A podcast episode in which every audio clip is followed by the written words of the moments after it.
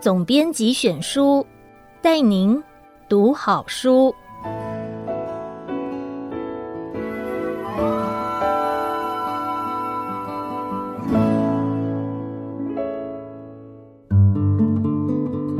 你好，欢迎收听由爱播听书 FN 制作的书斋音频总编选书。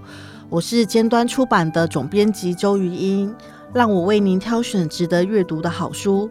让您只花不到半小时的时间，就能聆听一本好书，了解书中的精华。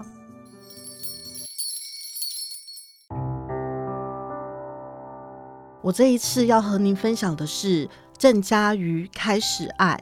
走得跌跌撞撞，受过伤的路上，花都开了。为什么我想推荐这本书呢？先来了解一下作者，大概六七年级的。读者应该都对这个名字不陌生。那他曾经演出非常红的一部连续剧，叫做《怀玉公主》。那他演活了怀玉的这个角色。那陆续也有一些还蛮脍炙人口的戏剧中有很好的表现。那不过他在大概十年前慢慢的淡出演艺圈，然后做了一些自己。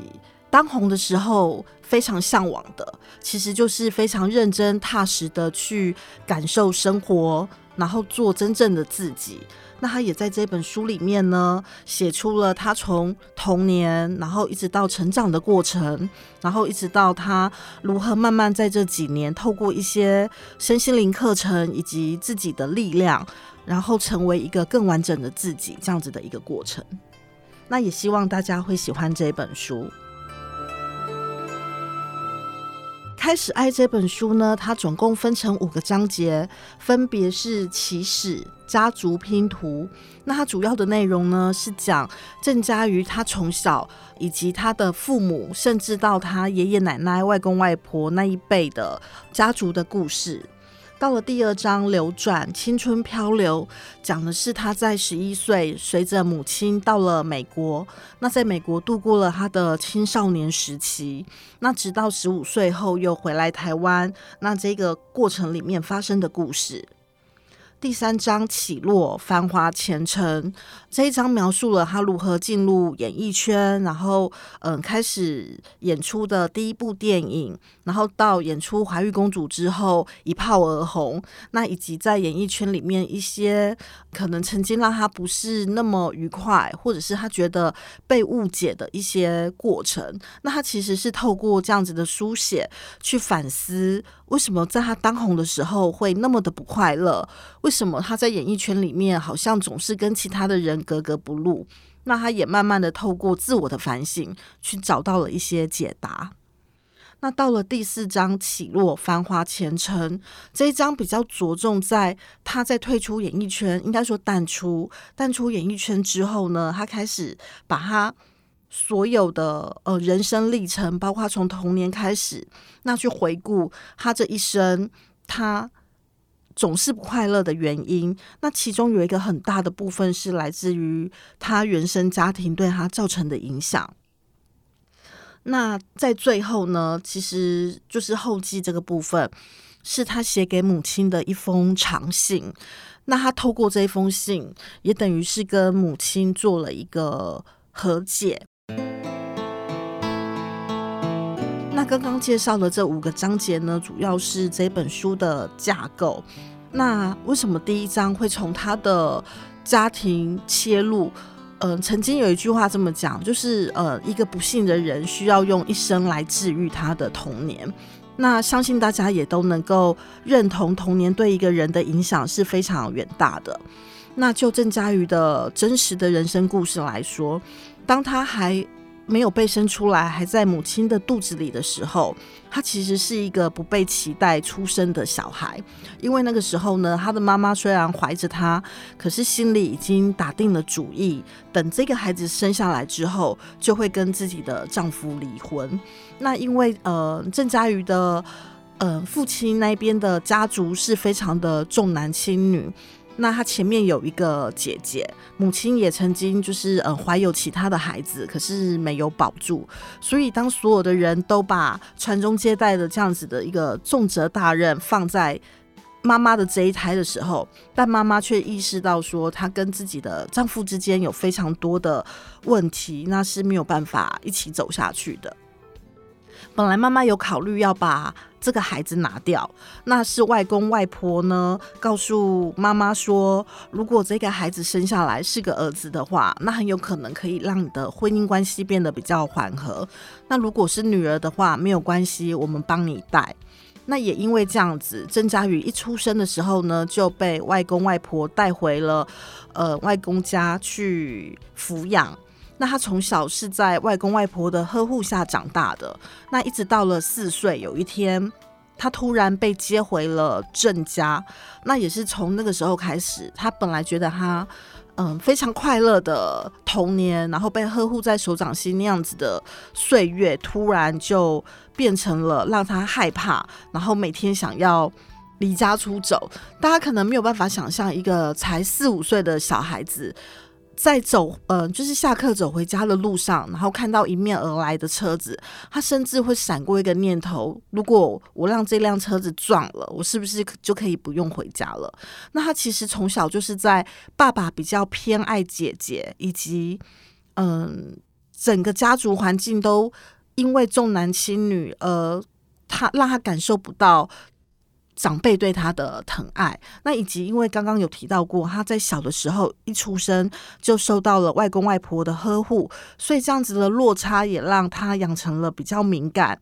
然后会去在意大人的眼色，然后会去留意大人的话。那他想要成为一个可以讨人喜欢的小孩，那这样子的压力长久以来也造成了他非常的敏感，没有安全感，甚至是。比较悲观这样子的心态，嗯、刚刚有提到郑嘉瑜的母亲在生下他之后就已经跟父亲离婚了。原本爸爸跟妈妈两个人的职业都是老师，但妈妈她突然有一天决定想要开始累积自己的能力，让自己可以把小孩带在身边，甚至后来萌生了要带着小孩出国这样子的想法。于是呢，他立下了一个志愿，就是他想要成为编剧，并且成为一个有名的编剧。那妈妈也真的做到了这一点。那他后来也是呃，在当时的八点档有一系列呃非常热门的连续剧，就是花系列，大家应该也不陌生。那妈妈是其中的编剧，那也写出了非常多脍炙人口的作品。那到郑家瑜十一岁的那一年，妈妈把她跟姐姐带去了美国，从此在美国生活。在这本书里面呢，郑家瑜他写了一句话，这句话在出书之后也获得了蛮多读者的回响。这句话就是。原来人生中的风风雨雨都是因为我活得太用力了。那之所以会有这样子的感触，是郑家瑜他发现过去的他很容易跟演艺圈的环境格格不入。那受到误解的时候呢，他可能也并不会在第一时间去澄清。他会认为说，理解我的人或信任我的人，自然就不会误会我。那也因为这样子直来直往的个性。让他当时在演艺圈这种非常注重人际关系，甚至是嗯、必须卸下一些真实的自己，那可能带有一些伪装的色彩去跟别人打交道的生态，让他非常的不适应。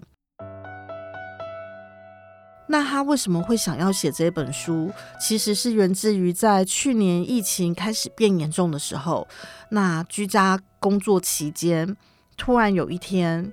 他脑中浮现了妈妈的脸。那他想到了过去曾经因为他在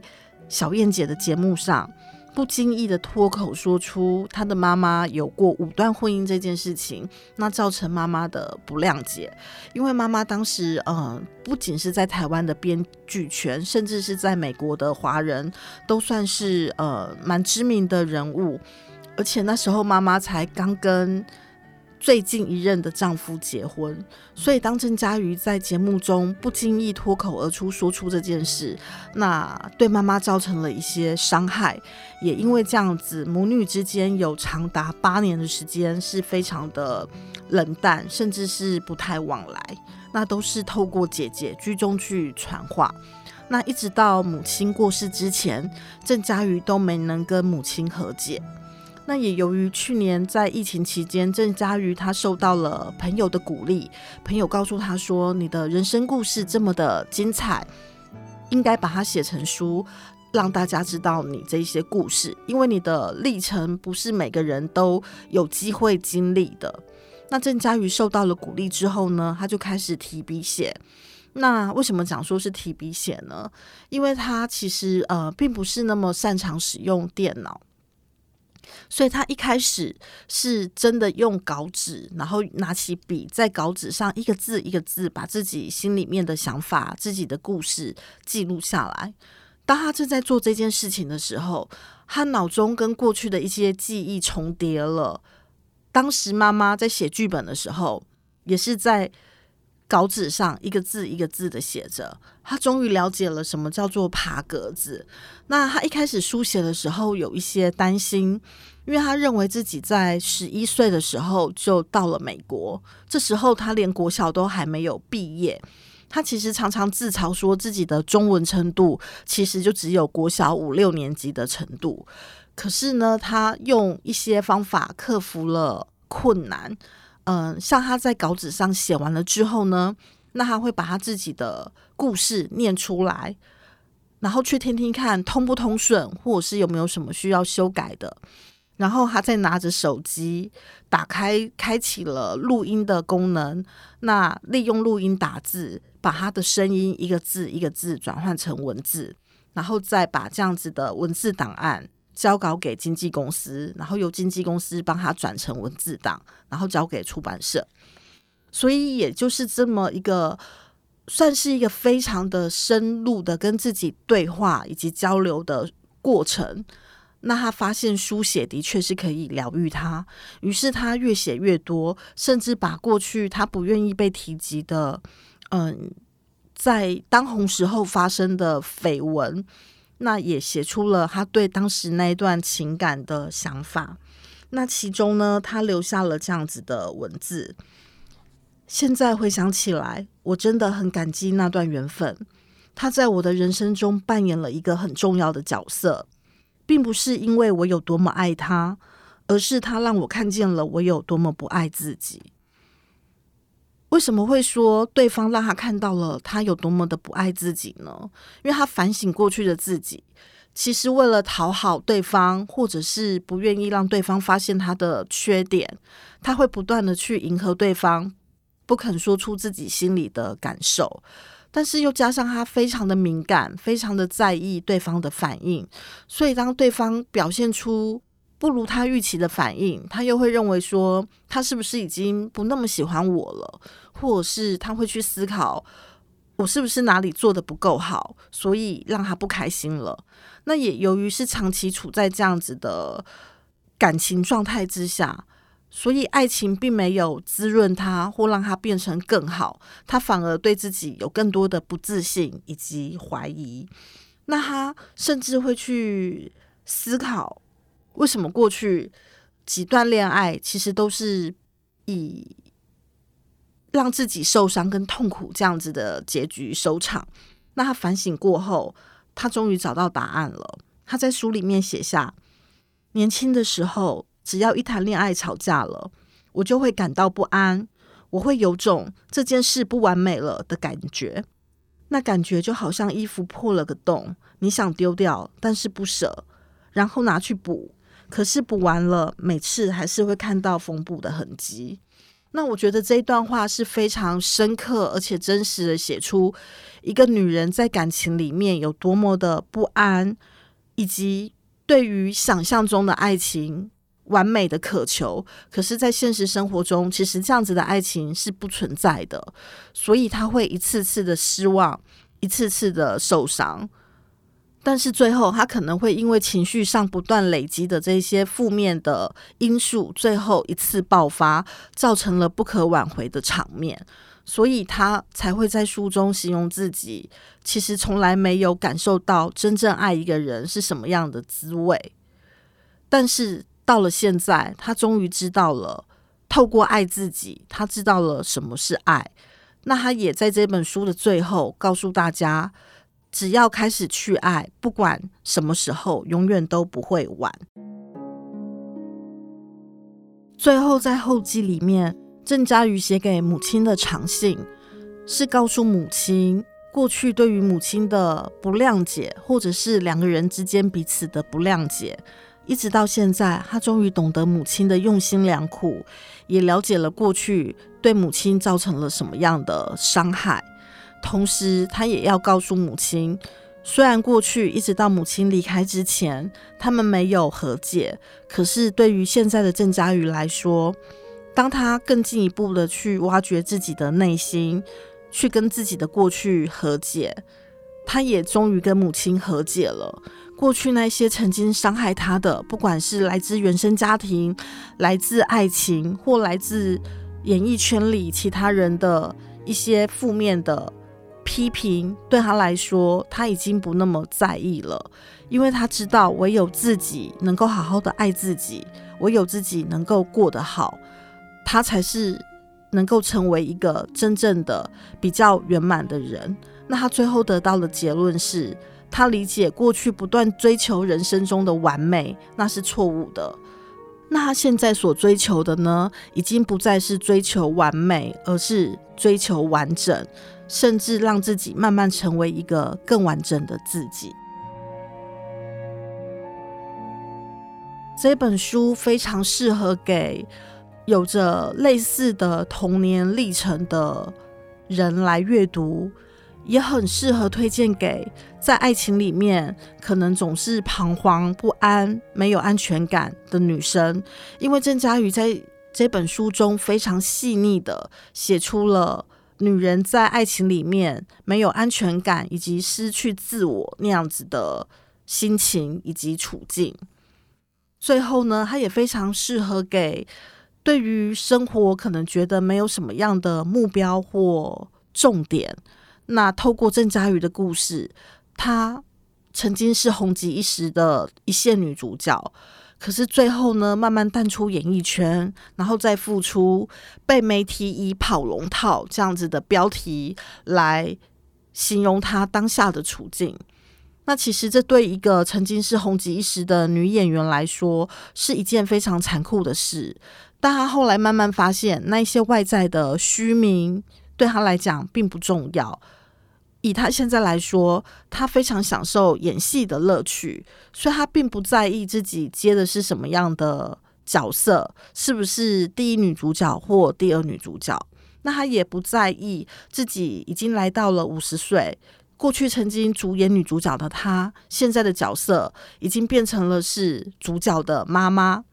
但是他发现到，现在在演艺圈演戏，让他感到非常的有热忱。因为他能够融入角色里，而且他可以喜爱他的工作。那对比过去，他虽然曾经红极一时，可是当时他是很勉强的在完成他的工作，他感受不到演戏的乐趣，甚至他没有办法融入那一些角色里面。那直到他开始更了解自己。也开始透过自己的人生经历去试想这个角色会有的心境，去揣摩他的感受跟立场。那他慢慢的发现，他可以让角色演出不一样的感觉，而且那是他原先没有办法想象的。那他也非常享受现在这种乐在工作的感受。所以，如果当你觉得可能目前有一点点的。人生或对未来或对工作迷惘，或者是你曾经有一个不那么快乐的童年，或者是因为不完整的家庭带来的一些影响，其实都可以在这本书里面找到一些还蛮疗愈的力量，然后可以透过郑家瑜的故事，知道他是怎么样去转换这些情绪，走过这些历程，那到终于迎来五十岁的人生的时候，那他也发现自己其实比以前更快乐。我是尖端出版的总编辑周瑜英，祝福大家在疫情之下都能够平安健康，也希望下次还有机会为您说书。总编选书，谢谢您的收听，我们下次见。